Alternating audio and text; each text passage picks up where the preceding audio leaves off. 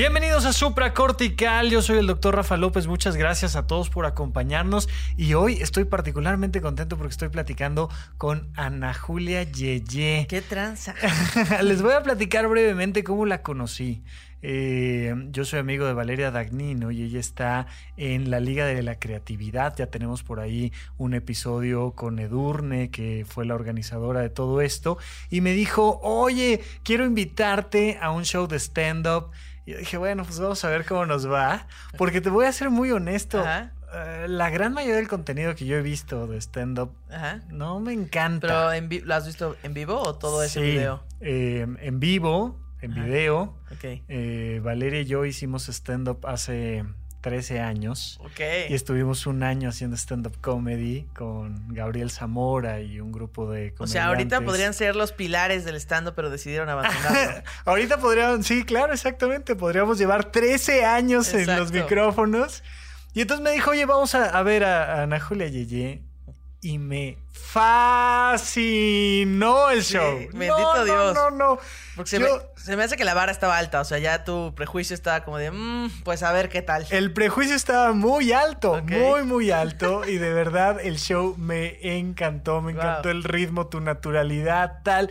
Y yo dije, quiero platicar contigo de eso, porque no, no he tenido la oportunidad de platicar un poco de esto. Pero más allá de esa presentación que yo te conozco a ti como estandopera, no sé un poco qué más te gustaría de introducción platicarnos eh, sobre, sobre ti. Sobre mí, oh, pues este, no lo sé, no lo sé, muchachos. Yo llegué al stand por arte de magia, o sea, por una casualidad.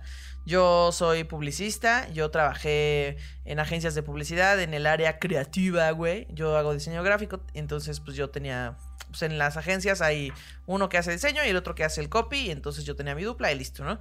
Pero entonces como para hacer algo los sábados, como para salir de la rutina y hacer otra cosa que no fuera comer en toppers, eh, decidí, pues yo una vez vi un show de la Improlucha, que es un show de improvisación teatral, y me encantó, o sea, me explotó la cabeza, dije, wow, quiero hacer esto, busqué un taller de impro en, pues, en internet, pero no lo encontré. No encontré un taller en la Ciudad de México. No es tan fácil, no es, tan, fácil decir, ay, me voy a meter a... Exacto, y eh, bueno, esto te lo estoy contando hace casi siete años. Entonces yo no conocía y entonces lo que sí me apareció fue un taller de stand-up comedy. Entonces mm, no sabía lo que era, lo googleé y dije, mira, se ve eh, entretenido, así como si aprendiera a hacer cerámica o repujado. Me metí para hacer algo los sábados. Y cuando me subí al escenario con un texto cómico que yo había escrito y se rió la gente, me explotó la tacha. Dije, wow, tengo que hacer esto todo el tiempo. Obviamente no pude abandonar la oficina porque pues de eso vivía. claro. Pero pues lo empecé a hacer como hobby hasta que se volvió muy absorbente y de ya, dejé la oficina. Maravilloso. Oye, pero, pero entonces le entraste así vilmente como hobby. Sí, como hobby. Es más, yo ni siquiera sabía lo que era el stand-up. hay, comediantes que te dicen, ah, no, yo desde chico veía los especiales de George Carlin y yo jamás, yo no tenía ni idea de qué era eso y me gustó mucho. yo, yo llegué un poco igual así haciendo actividades recreativas. Eh, estaba haciendo teatro y luego empecé a hacer un poco de circo y uno de mis maestros de circo me dijo, métete al taller de stand-up y me metí. Pero ya cuando empecé, porque tú me, hiciste ahí un brinco, que justamente es la parte que me gustaría analizar un ah, poco más, de cuando ya te subiste con un texto. Ah, Pero está cabrón hacer un texto de está cabrón, está cabrón. De hecho, yo o sea, tengo el video de la primera vez que me subí a hacer stand-up y lo conservo o sea, me da mucha vergüenza porque es horrible. Ajá. Porque es verdaderamente vergonzoso. Pero lo conservo para eh, no perder los pies del suelo, ¿no? Como, como un día que me ande creyendo yo muy superior, ver ese video y decir, Ana Julia, no eres nadie. O no eres nadie. Vales muchísima verga todo el tiempo. este, entonces ya ves ese video y descubres que pues no es fácil. O sea, no. Eh, llegar a ese texto es lo difícil. Porque la gente dice, ah, pues yo soy muy divertido en la peda. Pues sí, con tus amigos que te conocen. Ahora cuéntale eso a gente que no tiene ni idea de quién eres ni por qué estás hablando en un escenario. Y justo ahí está el reto. Y la parte que a mí me parece más eh, confrontante es que hay que exponerse mucho. O sea, tienes que sacar cosas que de verdad duelen del, el alma y ponerlas en un texto para que los demás se rían. ¿Y cómo te fue ahí un poco? Cuando hiciste este primer texto, ¿qué tan profundo cavaste en ti? O sea, le- ¿arrancaste con cosas más superficiales, con, oigan, la comida de los aviones, o te fuiste directo? Digo, yo no quisiera contarles mucho del show que vi, que, que se llama Ponte un Moño. Ponte un moño, sí. Pero qué, qué, qué barbaridad. Pero sí, evidentemente digo, sobre todo habiendo vivido el, el tema del stand-up, digo, ¿qué cosas tuviste que procesar para aventar esto que estás diciendo? ¿Arrancaste así con cosas muy profundas desde el inicio o no? Pues mira, el estado en efecto es, es una catarsis, pero como te digo, yo no sabía nada, yo nada más me metía no ahí a dijiste, ver "Voy a la pasaba". catarsis de nada, hay gente que dice, ah, voy a pagar un psicólogo o voy a pagar el stand-up, entonces pagan el stand-up y ahí salen las cosas. Pero yo no tenía idea de lo que me enfrentaban. Yo me metí a la jaula de los leones sin saber qué estaba pasando. Y entonces yo de hecho al inicio quería hablar de algo más profundo. Yo le dije, mi, ma- mi primer maestro fue Tomás Strasberg, que es... eh, un comediante argentino que también hacía la voz del doctor desconocido en Yapárate. Bueno, en fin, es conocido por varias cosas, ¿no? Ajá. Entonces, eh, él era, según yo, el único que daba talleres en ese entonces. Sí. Pero ya vi que no, porque tú lo tomaste mucho Sí, antes. sí, yo lo tomé antes. con- Sí, exacto. Entonces, bueno, en ese momento era el que yo encontré. Y entonces él, eh, yo le dije, quiero hablar de que me confunden con que soy hombre. O sea, porque gente, si no me están viendo, pues parezco vato, ¿no? Entonces, este, entonces él me dijo, "Mm, no sé si sea tan buena idea, porque a la gente no le pasa. O sea, no es algo como que a todo el mundo, eh, pues es algo que, una anécdota que tú puedas contar y la gente se siente identificada porque a ellos no les pasa lo mismo. Entonces dije, bueno, pues sí, tiene un punto. Entonces yo empecé a hablar del diseño gráfico, de, lo- de los clientes, de las cosas que me pasaban así en mi vida Godín normal. Ajá. Y eh, preparé el texto, pero me quedé con la espinita de hablar de esto que yo quería, o sea, de que me confundían. Claro. Entonces, ah, conté una anécdota, o sea, el día antes del show, eh, probamos los chistes, eh, pues ahí con, en el mismo grupito. Y entonces yo conté una anécdota, perdón, una anécdota que tengo. Y entonces ese fue mi mejor chiste. O sea, la gente se rió muchísimo, tal. Y entonces dije, entonces mi maestro me dijo, bueno, tal vez tienes razón. Tal vez deberías contar esto. Pero es, o sea, la gente se ríe porque te están viendo que sí pareces hombre. Y entonces te van a creer que te pasó esto. Claro. Eh, Oye, ¿tú crees que si, por ejemplo, a mí me gusta mucho escuchar a Lelutier? Ajá. Y entonces tú los puedes escuchar y es muy gracioso el texto, aunque, aunque no los estés viendo. ¿Tú crees que tu show no funcionaría en puro audio? Mm, yo creo que sí funcionaría. O sea, es que justo es eso. O sea, Ledutier es muy gracioso en audio, pero si lo ves en video es todavía más gracioso. Porque tienen muchas cosas de acting y de clown Sí. que en audio no se perciben. Sí. Mi show creo que en audio sí funcionaría, pero sin duda verlo en video o en vivo Ajá. pues te suma unos puntos. O sea, porque si hay algunas cosas, yo podría decir, algunos chistes son de puro texto, pero hay otros que sí actúo y que sí se tienen que ver con el delivery, le decimos nosotros. De acuerdo. Digo, a mí eh, me, me llama esta parte la atención que dices que te dijeron, ah, pues es que es gracioso porque te están viendo. Yo creo que no, yo creo que es gracioso porque es muy genuino. O sea, creo Sí. que hay, no hay nada que sea menos gracioso que alguien que quiere hacer reír. Justo es eso. ¿No? O sea, yo en ese taller y después tomé otros talleres, eh, descubrí que tiene que venir desde la honestidad. O sea, la risa viene desde la honestidad, no desde el me quiero volver el gracioso. No, no, no. O sea, cuando tú cuentas, eh, es muy fácil. Cuando una, un amigo te cuenta una anécdota que a ti te da mucha risa y luego vas a una fiesta y dices, ah, no manches, tengo un amigo que le pasó tal y tal cosa, todos se quedan todos serios y tú dices, bueno, es que él la cuenta más gracioso. Claro, él la cuenta más gracioso porque a él le pasó. Por Entonces supuesto. él lo está, te lo está contando desde su corazón. Y eso da más risa que pues un texto ahí con unos jiribillas. Y eso era un poco lo que te quería yo preguntar. Entonces, sí, desde el inicio hubo un yo tengo ganas de contar esto. Sí, claro. O sea, porque es algo que me pasa mucho y que, o sea, mira, te voy a, te voy a decir de dónde viene Sí, mi lado cómico. Eh, yo en la primaria, secundaria, me juntaba sola. Básicamente no tenía amigos, me juntaba yo sola, ¿no? No me hacían bullying eh, físico porque pues soy muy alta, pero eh, verbal sí me hacía mucho, ¿no? Y entonces, conforme fueron avanzando los años, descubrí que si yo hacía chistes sobre lo que los demás se burlaban, es decir, si me decían, pareces hombre, yo tenía que hacer el chiste primero que el agresor. Sí. Porque así desarmas al agresor. Sí. O sea, si tú te dices a ti mismo los, defect- los defectos que tienes, sí. ya no tienen nada que decirte. Y entonces, en vez de que te quieran agredir, se convierte como en empatía Y entonces ya dicen como, ah, mira, está bien cagada esta morra. Y entonces ya te incluyen. Entonces ese es mi método de supervivencia en la sociedad. O sea, para yo incluirme en la sociedad, hago un chiste y entonces ya me incluyen. Como que me voltean a ver, como que dicen, ay, mira, ella estaba aquí, es graciosa, qué gracioso, ¿no? Pero para esto tienes que tener superados esos problemas. No puedes andar por tu vida y haciendo chistes de todo lo que te duele porque te va a doler. Te va a doler mucho, te vas a empezar a lastimar y no va a quedar eso padre, ¿no? Que es algo que le pasa a la gran mayoría de las personas, Sí. que es me burlo de mí, me burlo de mí, me burlo de mí y voy ganando un poquito de empatía social a costa de mi autoestima y de mi ser. Sí, tienes que tener ya todo superado. O sea, el cojo feliz es otro comediante. Te dice algo que es muy cierto. Eh, le preguntaban sobre el roast, que es una manera de hacer comedia Sí. que es solamente de atacar a la gente, pero con chistes. Sí. Y entonces él decía, no hay nada que me puedan decir que yo no me haya dicho antes. Es decir, yo ya me dije muchas veces, estás gorda, pareces hombre, pinche machorra, ¿sabes? Ya me lo he dicho muchas veces y ya lo tengo superado. Ya a mí ya me va y me viene que me digan esas cosas. Si me quieres pegar realmente, tienes que conocerme más a fondo.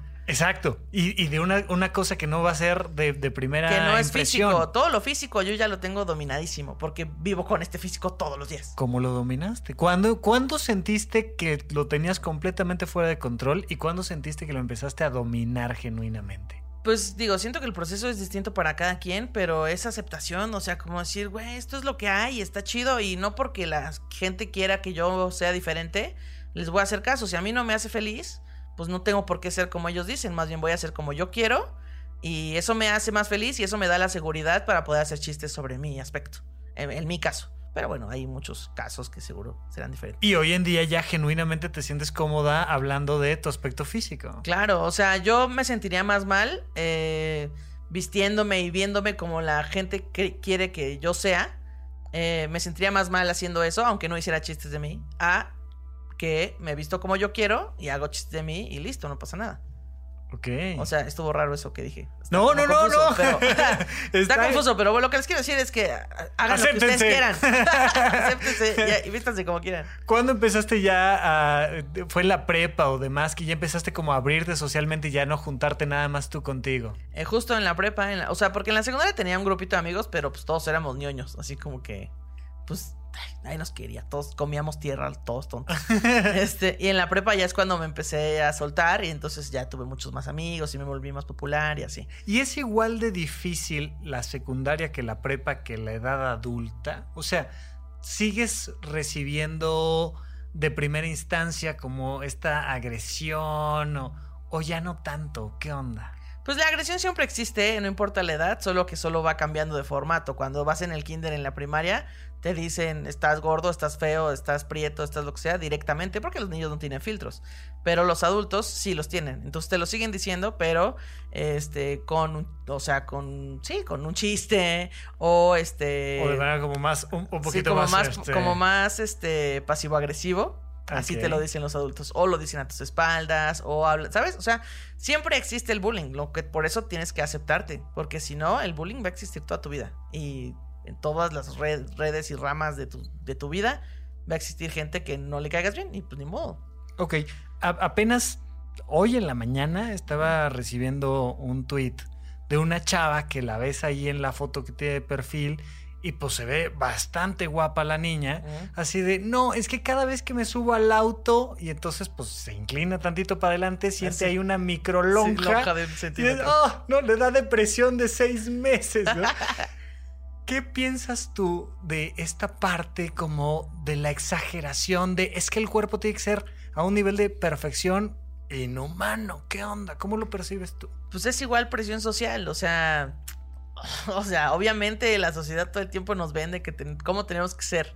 Y pues no está chido, pero mira, yo también cuando era flaca decía que estaba gorda y después fui gorda y dije, ah, no manches, estaba flaca. Pero me tuvo que pasar para darme cuenta, ¿no? Que eso siempre pasa, ¿no? Uno compara lo mejor del pasado con lo peor del presente. Sí. O sea, es, no, hombre, antes estaba yo muy bien y además era joven, ahora además de gordo estoy viejo, cabrón. Exacto, exacto, exacto. Y empieza uno a, a generar eso, pero, pero sí me llama mucho la atención como a la hora que en serio te tienes que enfrentar con una eh, eh, discapacidad, perdónenme, pero es el término correcto, yo ahorita precisamente quiero hablar como de, de todo el tema de la corrección política, pero cuando tienes una discapacidad, cuando neta tienes broncas de lana, cuando en serio tiene uno sobrepeso, cuando aprendes a sacar la vida. Claro, es como, mira, eh, o sea, es que la comedia es muy cruda y muy real. Si, si yo me subo, o sea, bueno, no yo, pero bueno, si yo al principio de cuando yo empecé a hacer stand-up, eh, tenía un chiste sobre que era gorda. Quiero aclarar que antes era más flaca. bueno, tenía un chi- y entonces una maestra, Gloria Rodríguez, gran maestra, me dijo, si no eres gorda como yo, o sea, Gloria es una Gorda. mujer gorda. Ajá. Sí. Entonces me dijo, si no te ves realmente gorda en el escenario, no van a dar risa tus chistes. Porque la gente tiene que ver que de verdad te está pasando esto. O hay gente que se sube, güey, o sea, a mí me choca ser pobre y tú, güey, no eres pobre. O sea, ni de- no te veo en la Merced comprando cosas. O sea, no, tienes que, tiene que verse real. Porque cuando de verdad llega alguien, por ejemplo, este, cuando llega alguien realmente feo, obviamente sus chistes van a dar más risa que el que dijo que era feo y en realidad no era No tan lo feo. es tanto, Ajá. no, por supuesto. Entonces la comedia es muy cruda. A mí me, me- me pasó cuando entré a este taller de stand-up, me dijo Gabriel Zamora, mi maestro, me dijo, no, tú sí estás muy mal, güey, muy mal. ¿Sabes por qué? Porque eres alto, pero no muy alto. No eres chaparro. No estás feo, pero no estás guapo. Claro. No eres gordo, pero no eres flaco. Sí, estás en el limbo. Tú no eres nadie, cabrón. O sea, me O dijo, hablas de tu vida o porque tu físico no se va a poder. me dijo, tú no. Digo, afortunadamente yo era el único estudiante de medicina que Ah. estaba haciendo comedia stand-up. Ah, bueno, y eso, eso. ayu- ayudó en algo. Pero Claro. sí, eh, incluso yo lo recuerdo cuando, cuando estabas ya haciendo el show. Yo decía, es que Ana Julia sí se ve muy femenina. No, No, o sea, ya la sensación, y un poco por eso te preguntaba yo por, por la época adulta, porque creo yo que los adultos cercanos a ti Ah. ya se deben de dar muchísimo más oportunidad de conocer muchísimos más aspectos de tu vida Claro. que un niño no. Exacto. Entonces también es muy curioso, pero la visión Ajá. del mundo va cambiando conforme vas Sí, conociendo sí, algo. Entonces ya debe de haber gente que voltea, ve a Julia y ve completamente una chava femenina sin Sí, claro. mayor, ¿no? De- es- eso me pasa muy seguido. O sea, mis amigos me dicen como de yo me enojo mucho cuando vamos a un restaurante y te confunden con que soy hombre porque claramente eres una mujer. Evidentemente eres una mujer. Entonces yo les digo, no, no, o sea, tú ya me conoces y sabes que soy una princesa atrapada en el cuerpo de un policía de prevención. Pero en realidad, la gente que me ve de primera vez, pues dice, es vato. Pero ya la gente que me conoce, pues sabe que soy bien nena. Exacto. Pero, pero pues, digo, o sea, no, no puedo andar por ahí ni corrigiendo ni quejándome de la banda. O sea, Ese es, ese es el otro punto que quiero tocar contigo que me es muy importante, porque quisiera preguntarte antes y ahorita lo vamos extendiendo, pero ¿qué piensas tú de la corrección política? De todos tenemos que cuidar nuestra manera de hablar con los demás, todos tenemos que cuidar de no ofender a nadie, todos tenemos que cuidar de...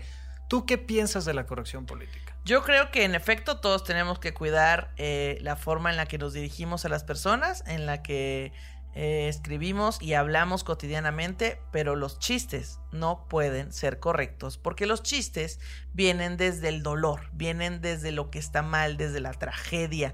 Es decir, no existe ningún chiste que diga, ah, el otro día fui a un, a un orfanato y adopté un niño. No, porque No es gracioso. No es gracioso. El niño tenía que estar cojo, o tenía que estar ciego, o no teniste que haberlo adoptado, ¿sabes? No tuviste, perdón. Eh, en fin, o sea, la, la comedia viene desde cosas muy horribles. Entonces, incluso el, la comedia blanca, o sea, el- los chistes, sí. los chistes blancos, Sí. desde el, desde el chiste de el perrito que se llamaba Resistol se cayó y se pegó, es una tragedia. Porque, Sí, o sea, es porque se cayó y se pegó. Pero es una tragedia. O luego dice, ¿por qué haces chistes? Por ejemplo, yo no tengo chistes de esto, pero ¿por qué haces chistes de síndrome de Down? Es un trastorno, enfermedad, cosa muy fea. Y entonces yo les digo, también hay chistes sobre borrachos y el alcoholismo es una enfermedad muy fea. Y también hacíamos chistes sobre negros y sobre gangosos y sobre judíos y nadie decía nada. Y sobre fresas y, Y sobre, sobre- claro. lo que me digas, ¿no? Entonces los chistes están ahí, desde mi punto de vista, para señalar las cosas que están pasando en la sociedad y la gente no se tiene que enojar con el que hace el chiste, sino con lo que provoca esa situación en la sociedad. Ok. Por o sea, ejemplo- un poco de, de- vamos vamos a darnos chance de reírnos de esto aquí adentro y salgamos y hagamos algo allá afuera. Exacto. Que normalmente la corrección política está al revés. Justo. Es no, no nos riamos de esto, pero no hagamos nada para cambiarlo. Puta, está de la chingada. O sea, Exacto. Es como, no me digas gordo, pero tú sigue tragando. O Sí, sea, papitas. o sea- como de, no, no, no. A ver, primero a- aliméntate bien y luego este, ya veremos. sí, vamos a mal. reírnos y vamos a alimentarnos bien. Y vamos a alimentarnos bien y vamos a reírnos. Exacto. Y no pasa nada. Es como, o sea, eh, ya se me olvidó lo que te iba a decir. Todo mal.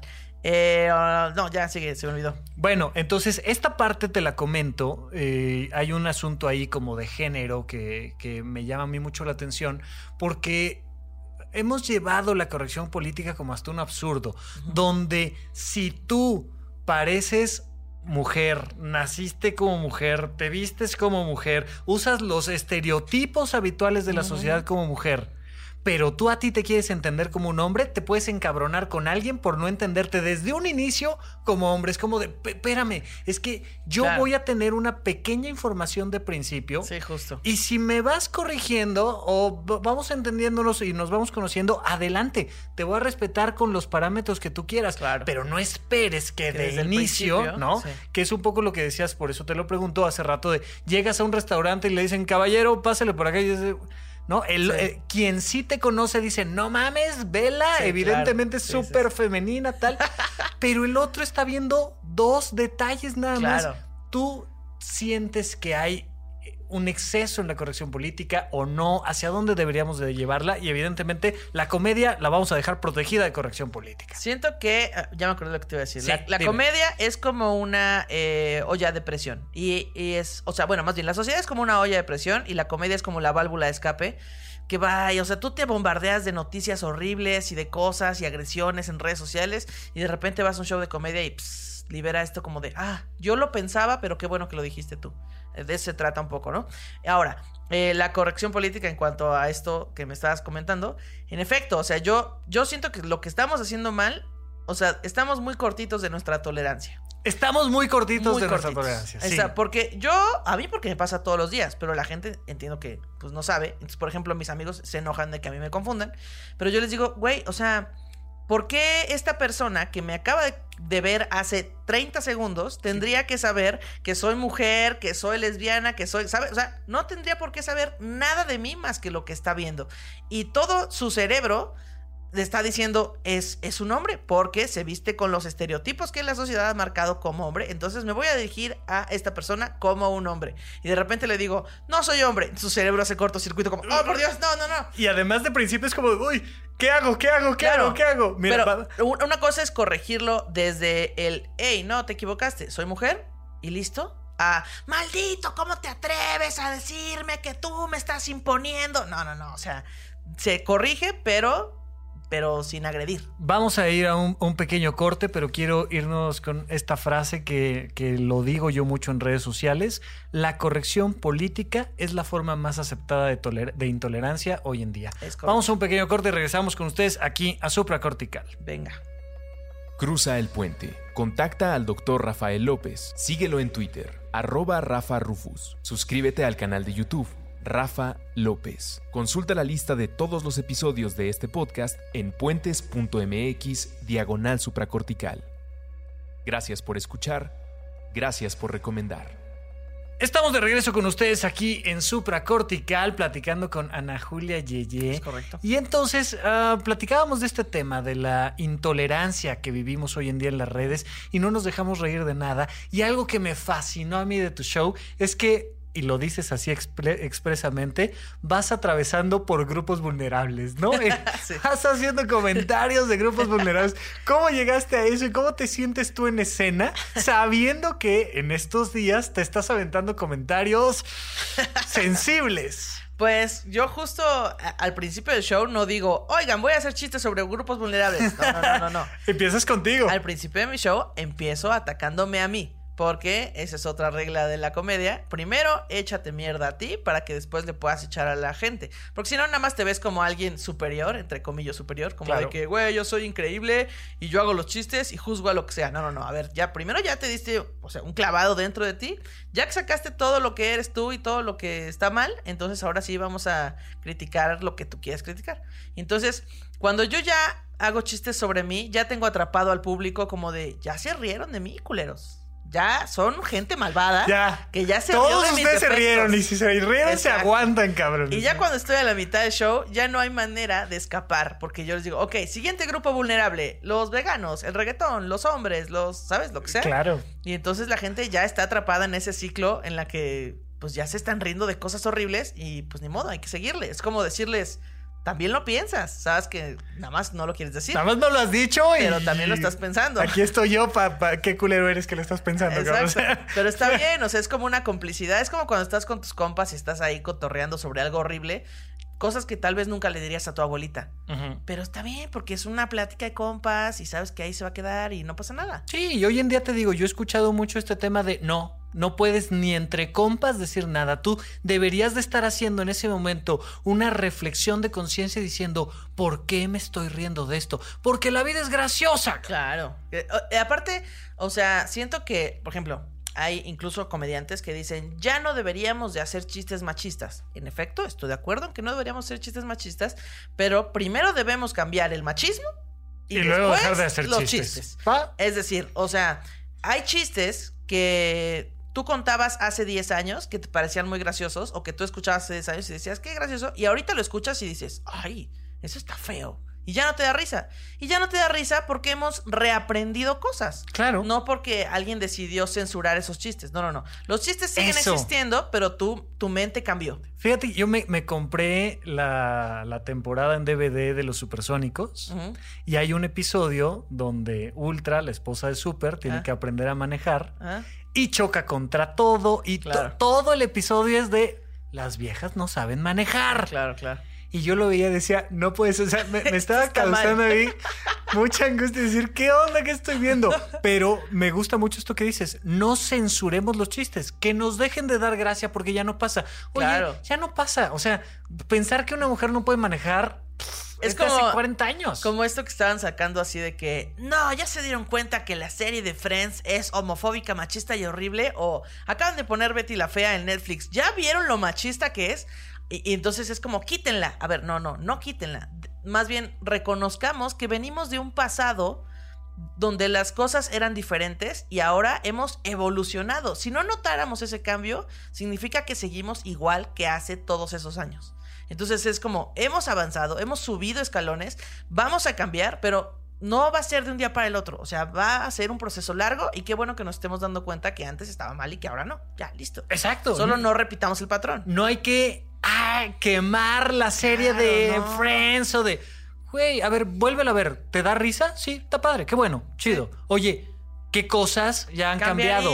Ah, bueno, pues han cambiado tal y cual. Padrísimo. Ahí en. Friends hay un. Hay, hacia el final de la. de, de- de- de toda la serie. Este. Joey ya tiene un puesto en una telenovela y tal, y te das cuenta de cómo le coquetea a las asistentes y a las Ajá, otras ajá. actrices, y, y es evidente que las otras están recibiendo un coqueteo que no quieren. Güey, ya, no pasa nada, tranquilos, ahí está, y qué bueno que hoy en día... Sabemos al- que está mal eso. Está bien, pero Claro. que allá afuera se acabe el machismo, que allá afuera se acaben todas las diferencias sociales y después aquí adentro los comediantes dejarán de ser. Ahora, los comediantes, su chamba precisamente es buscar el hilo negro, ¿no? Pues sí, Es- señalar el problema de algo que tú no has visto que está mal y yo te lo voy a decir en un chiste. Y entonces, justo lo que tiene que hacer la comedia es que tú lo estás viendo y dices, "Oh, no manches, no me había dado cuenta de esto, pero qué gracioso. Exacto. Entonces, pues de eso va un poco, de señalar. ¿Qué te ha aportado a ti la comedia en tu vida? O sea, ya nos dijiste que primero arrancaste tú dándole la vuelta a todo este tema del estereotipo, etcétera. Después, por hobby, te metiste al taller de stand-up, pero ya siendo una profesional de la comedia, ¿qué te ha dado la comedia a ti en tu vida? ¿Cómo te ayuda a ti el reír? Eh, pues bueno, a mí siempre me ha gustado reír, siempre me ha gustado, siempre, o sea, siempre he consumido cosas que contengan comedia. Este, pero siento que primero obviamente me dio salirme de un trabajo godín que sí me gustaba, pero no me hacía, no me hace feliz. Con eso es más que suficiente, Sí, ¿no? que eso ya me parece una ya ventajota. Que tú te puedas dedicar a algo que a ti se te antoje, que está divertido, Claro. con eso. Porque no, o sea, yo soy publicista, en realidad no me molestaba tanto mi trabajo, pero pues O sea, la, digamos que la vida de oficina no es para mí. Hay gente a la que le encanta, a mí no me gusta. De acuerdo. ¿no? O sea, porque el cliente siempre tiene la razón y a mí no me gustaba eso.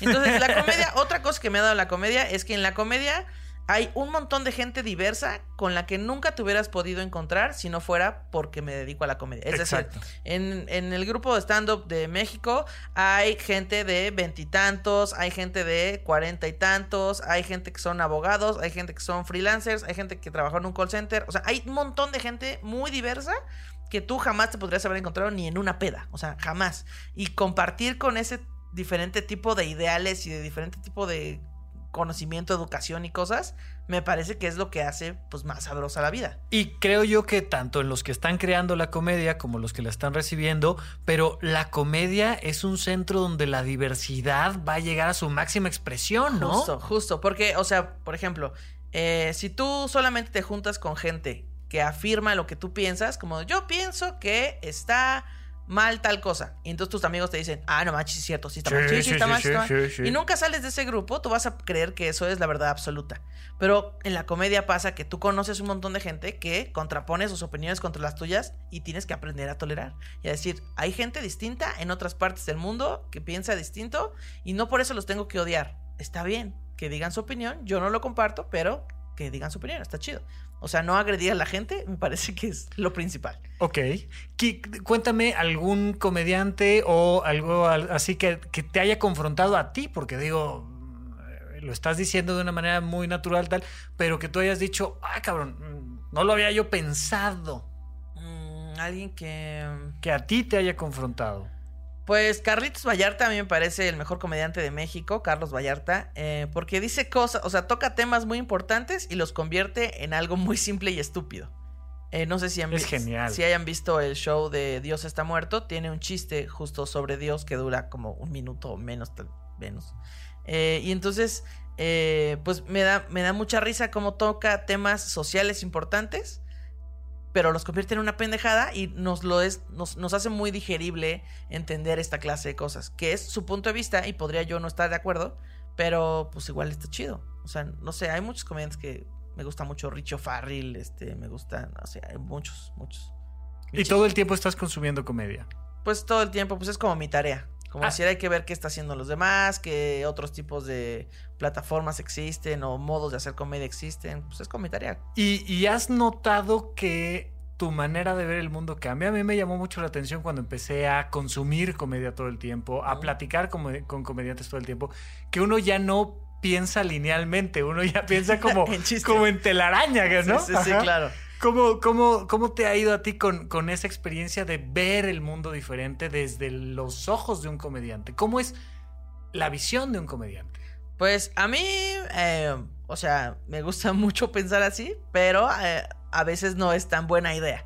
Porque a veces estás en lugares en donde no se pueden hacer chistes. Claro. ¿no? O sea, tú vas a un funeral y ya estás pensando cosas, pero no puedes decirlas porque estás en, o sea, hay que conservar el respeto, aunque parezca yo una persona irreverente y horrible, también tengo respeto por los demás.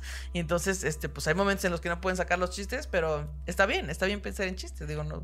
Fíjate que yo me acuerdo mucho un comercial de Comedy Central que decía, ¿quieres hacer reír a tus cuates? Disfraza a uno, de, a uno de ellos de viejita y aviéntalo por las escaleras. ¿Quieres hacer reír a un comediante? Avienta una viejita por las escaleras.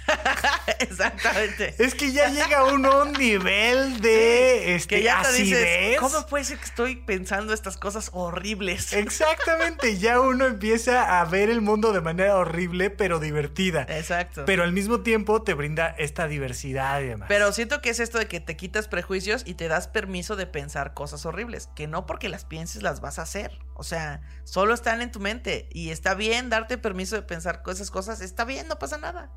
¿Qué has aprendido un poco de tu público? ¿Qué tanto hay público para el stand-up comedy en México? ¿Cómo está? Cuéntame de la temperatura del stand-up comedy en México desde la perspectiva de el público, ¿se puede uno dedicar a esto? No, ¿qué onda con esto?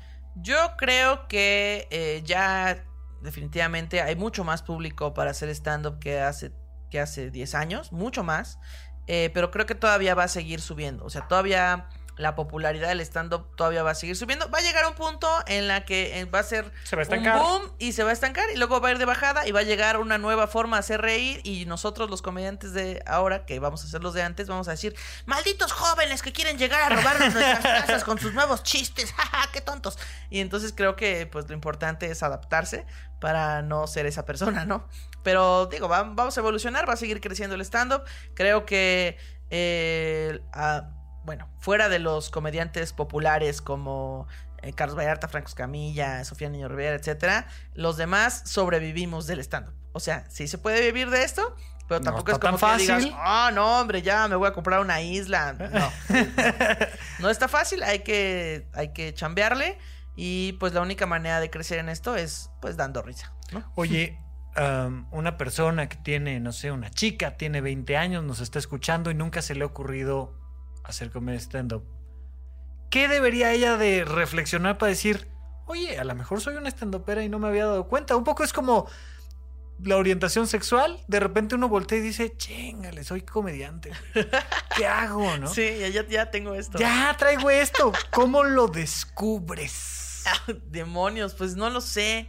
Eh, por ejemplo, Carlos Vallarta, la historia de él es este, él hacía doblaje de voz Ajá. y un día un amigo suyo lo llevó a un show, a un open mic, que son lugares donde se prueban chistes.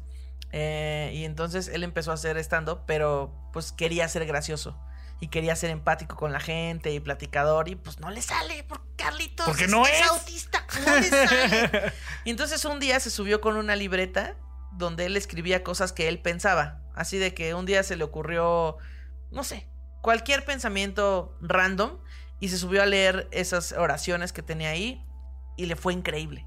Y entonces, eh, ni siquiera, él ni siquiera sabía que eran chistes. O, o sea, no los percibía como chistes. Es como yo pienso esto de los veganos, por ejemplo, ¿no? O de los asiáticos, ¿no? Lo que sea. Sí, sí, sí. Y entonces subía a decir esas cosas y le fue increíble. Entonces, si nunca has pensado en ser comediante, tal vez ponte a reflexionar y a lo mejor piensas cosas que son diferentes al resto de la sociedad.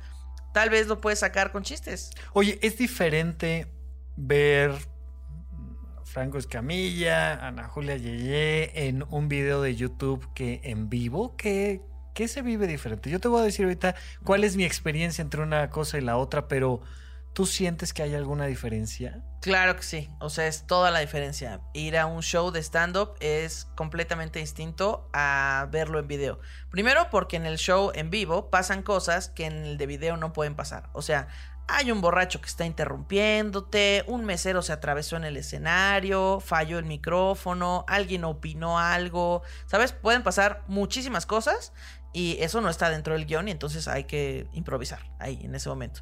Y otra cosa, pues es como, es como el ejercicio.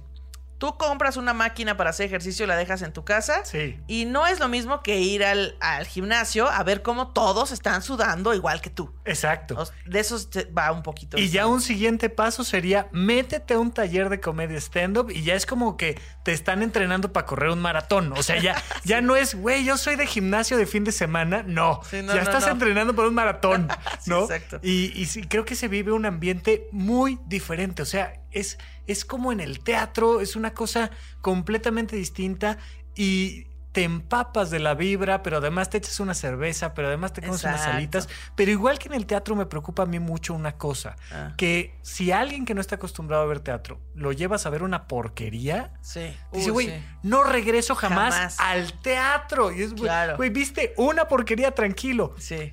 Esto puede pasar justo también. ¿Por dónde recomendarías a alguien entrarle a ser público de comedia stand-up? Yo un poco, el Open Mic me preocupa porque se sube cualquiera a probar, a ver Sí, qué sí. jala y, y no va a estar tan chido el show, pero ¿tú qué opinas? Es, es también un poquito como los tatuajes. No quieras ahorrar. No quieras ahorrar. Ajá, No digas, ah, este show es gratis, es un open mic y es gratis, voy a ir. No. No. Si esa va a ser tu primera experiencia, no lo hagas. Porque te vas a enfrentar con comediantes que no dan risa. No porque nunca dan risa, porque a lo mejor esa noche probaron chistes Están que no dan risa. probando, claro. Están probando chistes. Sí, sí, sí. En cambio, si vas a un show que ya está estructurado, de alguien que ya lleva tiempo haciéndolo, eh, paga, paga por él. También yo, pues sí, tal vez si puedes ver un par de videos, puede ayudar, pero no sé. O sea, hay gente que ve mis videos en YouTube y no iría a un show mío. No lo sé. Pero. Yo, fíjate, o sea, tu show, llegó un día Valeria, me dijo, oye, ve, es que estoy chambeando con Ana Julia. Este soy... Yo dije, ah, está padre. Ah, o sea, lo, lo vi bien. ah, bueno, No, bien. Me lo puso, ya sabes cuánto verás un video de YouTube. Claro, sí. cinco Minuto y minutos. medio, tres minutos. ajá. Y dije, ah, mira, Ah, qué órale. divertido.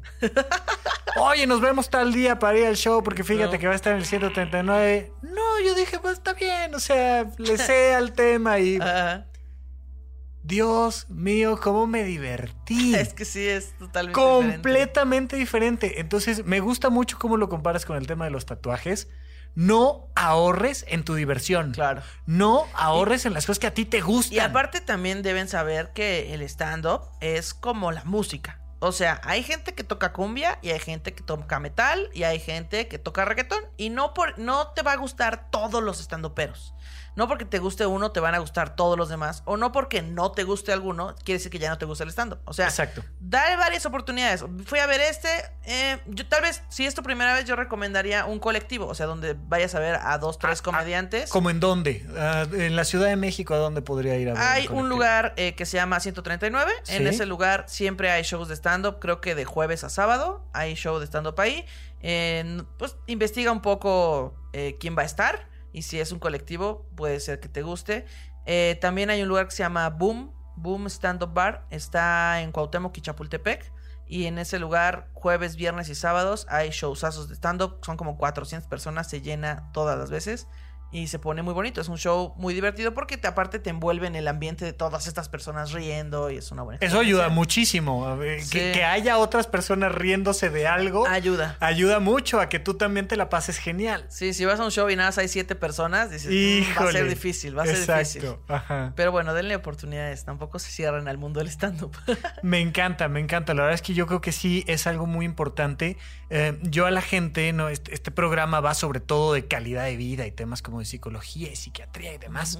Entonces siempre les digo, come bien, duerme bien, haz ejercicio y ten actividades recreativas. Y cuando Claro. digo ten actividades recreativas es vete un jueves en la noche a cagarte de la risa de algo. Sí, Por sí. favor, te va a elevar la calidad de tu vida. Muchísimo. Entonces, qué bueno que das este tipo de recomendaciones Sí. y dense la oportunidad. Si alguien quiere saber qué tipo de comedia me gusta a mí, a mí me gusta el show de Ana Julia Yeye. No saben yo cómo me divertí, porque además me encanta que pasamos por todos los grupos vulnerables, me encanta su estilo, es, es linda, es amable. Hay- hay- siento que hay, hay comediantes muy agresivos. Sí, sí, hay algunos. Em, los comentarios sexuales ya no solo son sexuales, sino, sino que ya se vuelven francamente incómodo, ya. incómodos. Ya es incómodo estar y ahí. a veces se meten mucho con el público. Sí, claro. Tu show me encantó. Entonces, ¿tú dónde vas a estar haciendo comedia Yo, próximamente o qué? este, pues miren, el show que les puedo, si son primerizos, sobre todo, el 13 de diciembre voy a tener un show que se llama True Colors. Es un show donde vamos a estar 1, 2, 3, 4, 5, 6, 7, 8 comediantes. Ahí hay bastante Ole. de dónde elegir. Es un show de puros comediantes LGBT, pero no nada más hablamos de cosas gays, también hablamos de muchas otras cosas, ¿no? Sí. Este, que no tienen que ver con el tema gay. Va a ser en el Marqueteatro, que está en Coahuila 105, y los boletos están, ¿puedo decir dónde están Por boletos? donde quieras, por Ah, favor. Los boletos están en Boletia, es el 13 de diciembre, es sábado, me parece. Ah, sí, sábado. Ah, no, viernes, viernes 13 de diciembre. Entonces, si quieren, este, pues ahí contáctenme y les consigo un 2x1 o algo así en Instagram. Escríbanme. Ah, te escuché ahí en. ¿Cómo se llama este programa? Supracortical. Supracortical. Este, y ya les doy 2x1 para que le caigan. Maravilloso. Oye, este, tus redes sociales. Redes sociales, arroba Ana Julia Yeye en todas las redes sociales. Yeye se escribe con Y-E, Y-E, arroba Ana Julia Yeye en todas las redes. Y también si quieren ver un poquito de mi show, acabo de estrenar un especial compartido en Netflix. Ahí. Ole. Se llama Zona Rosa. Eh, estamos Manuna, Ray Contreras, Pablo L. Morán y yo. Solamente son 15 minutos de mi show, pero bueno, ahí lo pueden ver para ver si les gusta y ríense. Vayan primero, de verdad es mi recomendación, Sí. al show del show en 13 de diciembre en vivo y luego aviéntense los videos de YouTube, los videos de Netflix. Les Claro. va a dar mucha más risa. Era lo que les decía yo Sí. hace rato. Tu visión cambia cuando ya dices, no manches, con esta chava me la pasé increíble. ¿verdad? Ya ahora todo lo que hace es genial, genial. Es como, eh, hay, hay comediantes que dicen que es como el porno. O sea, ver porno está, Está chido, sí. pero tener sexo es una experiencia diferente completamente. Totalmente diferente. Yo voy a hacer todo lo posible por estar ahí el 13 de diciembre. Se me antoja muchísimo. Ana, muchísimas gracias por venir. gracias. ¿Algo más que quieras decir antes de terminar? Eh, nada. Ah, bueno, si también quieren ver mi show, o sea, porque en el True Color son como 15 minutos, pero en el Boom 5, 6 y 7 de diciembre también voy a estar ahí y voy a hacer como una hora más o menos. Buenísimo. Ana Julia, muchísimas gracias por acompañarnos en Supracortical y ojalá puedas venir en otra ocasión. Claro que sí. Hasta la Síganme y próxima. no agredan a la banda Bike. Bye. Supracortical. Aquí todos estamos locos. Con el doctor Rafael López. Disponible en iTunes, Spotify, Patreon y puentes.mx.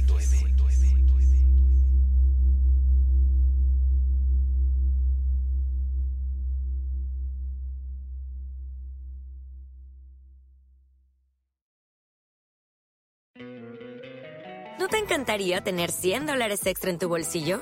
Haz que un experto bilingüe de TurboTax declare tus impuestos para el 31 de marzo y obtén 100 dólares de vuelta al instante.